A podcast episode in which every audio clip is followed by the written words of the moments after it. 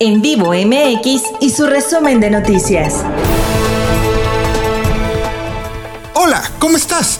Soy Guillermo Castillo y te traigo las 5 para este fin de semana. En vivo MX. Y arrancamos, porque ni mandado a hacer. A poquito menos de 15 días de celebrarse el grito de independencia y decir ¡Viva México! Puebla y otros estados fueron regresados por la Secretaría de Salud Federal a nada más ni nada menos que a semáforo naranja. ¿Y qué crees? Ya no queda uno solo en semáforo rojo.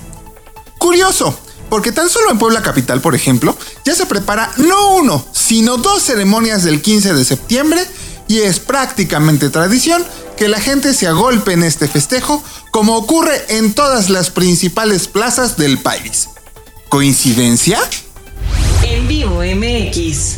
Y te cuento que la Secretaría de Salud del Estado reconoció que no sabe cómo actuar ante los amparos que han logrado algunos padres para vacunar a sus hijos adolescentes contra el COVID-19.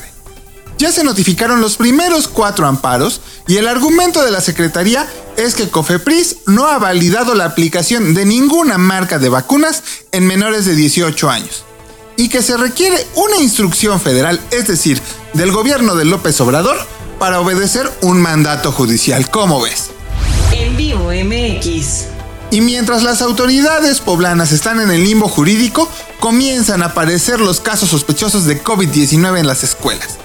Solo en la primera semana del regreso presencial a clases, ya suman 18 planteles que han presentado a alumnos y docentes con síntomas de la enfermedad y que se han tenido que enviar a aislamiento.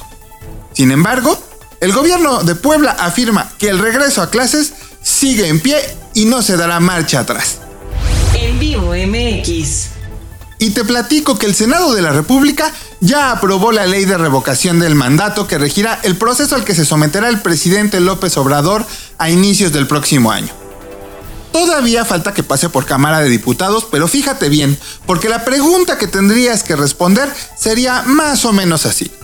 ¿Tú estás de acuerdo en que el nombre del presidente de los Estados Unidos mexicanos se le revoque el mandato por pérdida de confianza o que siga en la presidencia de la República hasta que termine su periodo?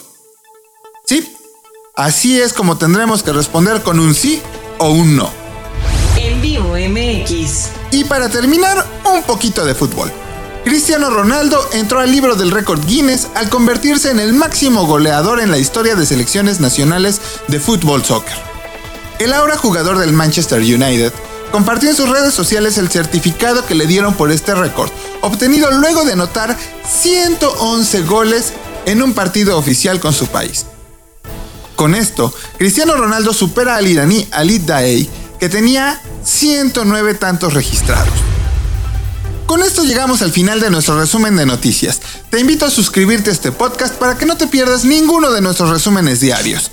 Yo soy Guillermo Castillo y puedes encontrar más información en nuestras redes sociales.